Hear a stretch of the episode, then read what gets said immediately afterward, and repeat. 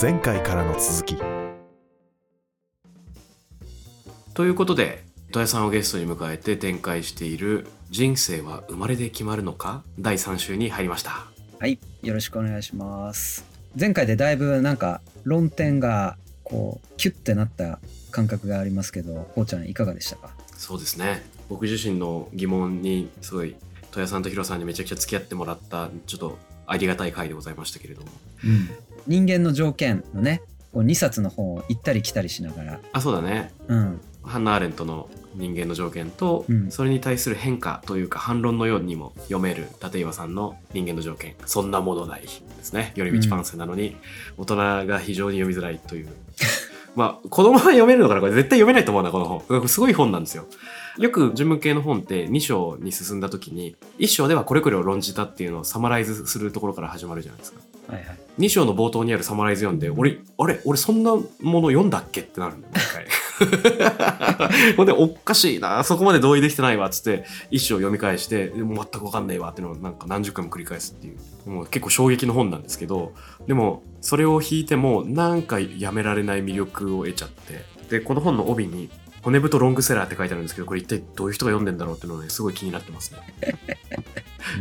うん、魅力がある読みづらい本です。いや、どこまでラディカルなのか興味津々ですね。それはねラディカルですよ。でね、その結局実力主義ってどこまでいいんだっけみたいな問題提起があって、立岩さんの言葉を借りると、できると自分が得をするっていう決まりと、できることが自分の価値を決めるっていうそういう価値観。この A と B をどういうふうに捉えていこうかっていう話をしていました。で、それはもう個人の領域で止めるべきで、社会にその領域を発展させない方が、拡大解釈させない方がいいんじゃないかっていう、その一つ、立岩さんの主張があるとして、でも、社会の中でそれをある程度了解を取っていかないと人間関係ってのも作れないし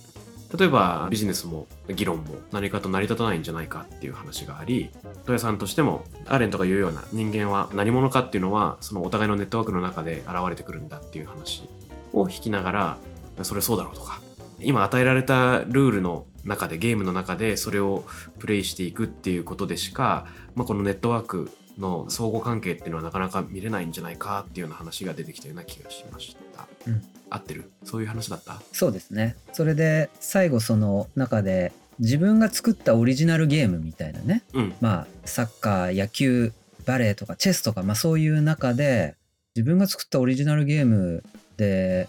自分だけが楽しめばいいじゃんみたいなのが多分立岩さんの主張の一つなのかもしれないんだけれどもそれだと本当に意味あるの？要するに私たちホモ・サピエンスはそれで本当に満足できるのかっていう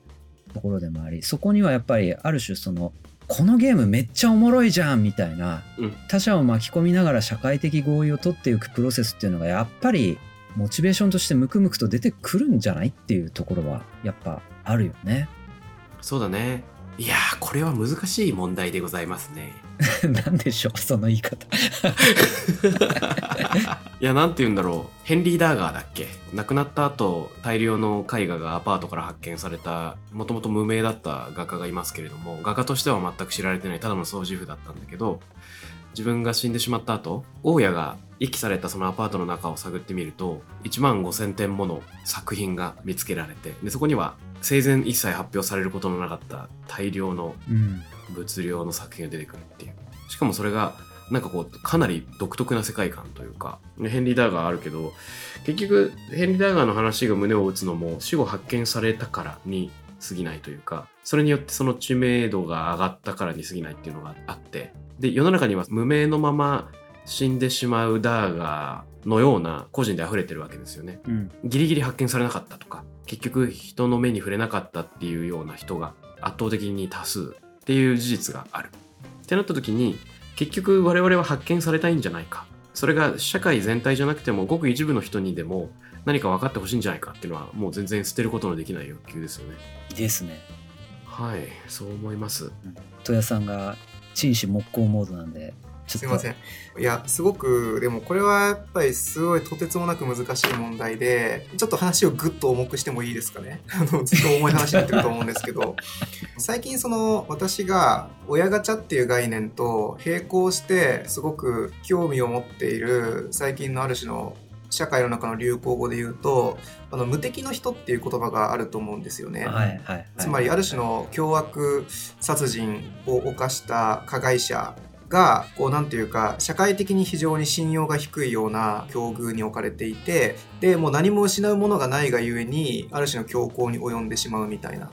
で僕ついこの前関心があって秋葉原連続殺傷事件の犯人の加藤氏が書いた「あの貝」っていう解読の貝と書いて貝なんですけど、うんあの貝っていう手記があってその手記をちょっと読んだんですけど自分の生まれへのなんていうんですかねまあ怨嗟の声というかこう呪いのような声っていうのがすごく長々と書き連ねられていて私はこんなひどい家庭に生まれてきたからこうダメな人間になってしまったんだみたいなねまあそういう自分の生まれた家庭環境への怒りみたいなものがものすごく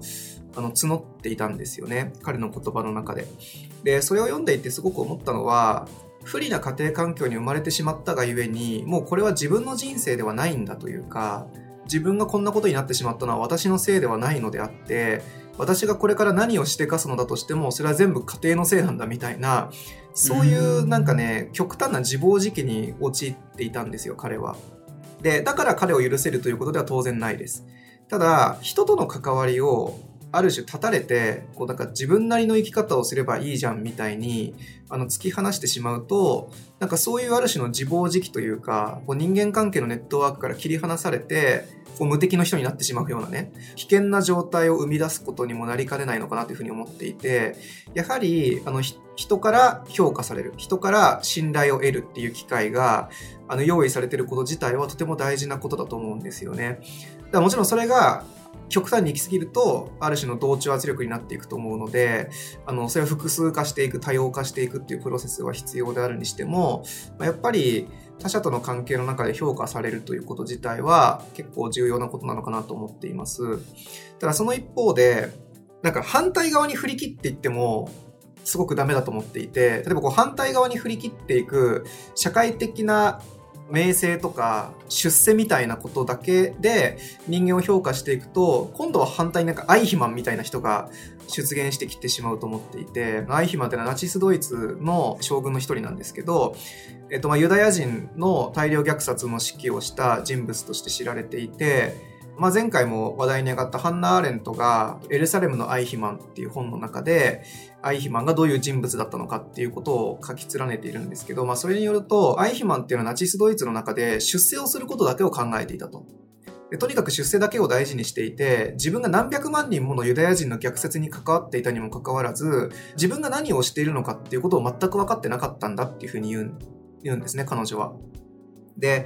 あのこれはさっきの加藤氏とは逆のパターンで、つまり社会の中で評価されるものを追い求め続けていった結果、自分のやってることが分からなくなってしまった例だと思うんですよね。ある種の、これはこれで自暴自棄というか、まあ自暴自棄ではないかもしれないけど、ある種自分との乖離というか、自分がやってることの意味がこう分からなくなってしまっているっていう状態になってしまう。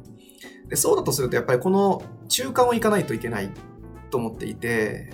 つまりこれは自分のやってることなんだ自分の人生なんだと思いながらしかし同時にある種の他者と共有してルールにも従っていくみたいなそういうバランス感っていうのを取っていかないといけないなと思っていてでもそれを何かの原則とかですね抽象的な理論みたいなもので表現できるかどうかっていうのが今結構僕が関心がある問題なんですよね。まあ、ちょっとすみません長々と喋ってしまったんですけど、まあ、ちょっとそんなことを思っておりました。僕もめっちゃ関心があります。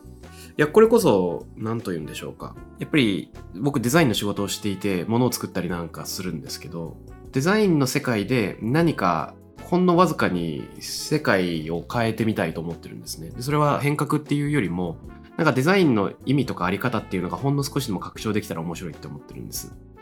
で、この時何をするかっていうと、デザインのルールにのっとることとデザインのルールから逸脱することのを同時にやらなければいけないと思ってるんですね。うんで、どっちかだけだとダメだなと思う。でこれが難しくて面白いところですね。何を言ってるかっていうと、ちょっと突然自分語り始めて申し訳ないんだけど、デザインって少なくとも近代の大量生産大量消費のバックグラウンドから語るならば、使い手があらかじめ想定されてて決まった使い方をしてほしい。だから例えば左利き用のハサミ左利きの人がちゃんと使えるとか、まあそういうターゲットが明確で、そのために何かを作るってことなんだけど、ターゲットとか使い道があらかじめ規定されてないデザインみたいなのは可能かっていうのを個人的にはやってるんですね。で、人によってはこれはデザインじゃないってことになる。でもそれによってデザインがさらに面白くなるんじゃないかっていう意味で、自分なりの新しい挑戦をそこに見出しています。でこれなんかデザイナーが一つの新しいデザインのあり方ですっていうと、一度みんなルールを宙吊りにした状態で、なんかデザインらしいぞって言って見てくれる。でもなんかが違う。あ、これって例えば使い手が決まってないんだねとか、そこが開かれてるんだね、ちょっと新しいねと思ってくれるかもしれない。なんでそのルールを守るというルールを破るが、なんかこう両立することによって、なんかギリギリ共通言語を得ながら、新しいルールみたいなのにみんなに触れてもらうっていうことができないだろうかっていうのをなんかね、思ってるんですよね。うん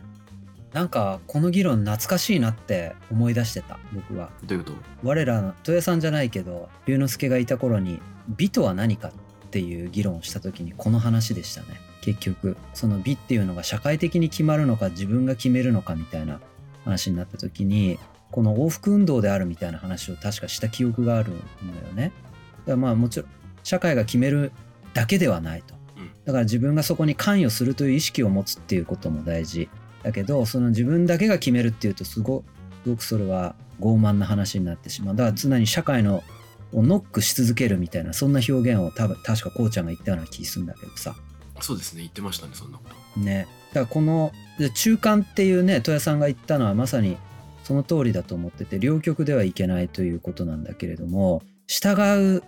い続ける目的に、まあ、その怖さもあるし独善的になりすぎてしまうという怖さもある。だからここをインタラクティブに扉をノックする姿勢みたいなことですよね。そうなんですよね。いいですか？なんか落合陽一さんが「デジタルネイチャーの時代」っていう本を、まあ、何年か前に出されててその中ですごく印象的だったのが今から喋ること渡辺さんの話から想起したことなんですけど、まあ、これまでの時代って人間が一人一人考えて倫理的なこうある種主体として意思決定していたんだけどこれからの時代っていうのは、まあ、デジタルテクノロジーによってある種のこう人間が何も考えなくても自動的に全体最適化が図られる時代がやってくるみたいなことを、まあ、彼は言ってるんですよね。ででその全体最適化こそが人類社会を近代的な条件から解放するんだっていうふうにまあ彼は言っていてある種の未来予想図としてはすごく面白いなというふうに思って読んでいたんですけどだからその一方で全体最適化がシステムによって図られる時っていうのは全体っていうのがある種こう閉鎖的なものとして前提とされていないと最適化っていうのは説明ができないはずでどれだけその中の変数が最適化されていっても全体そのものは変わらないことになってしまうんですよね。だけど、あのなんか渡辺さんがおっしゃっていたような、こうなんていうか使い手が想定されていないデザインっていうのは、言い方を変えると、今の全体の中では、こうどこにも位置づけられないものっていうことだと思うんですよ。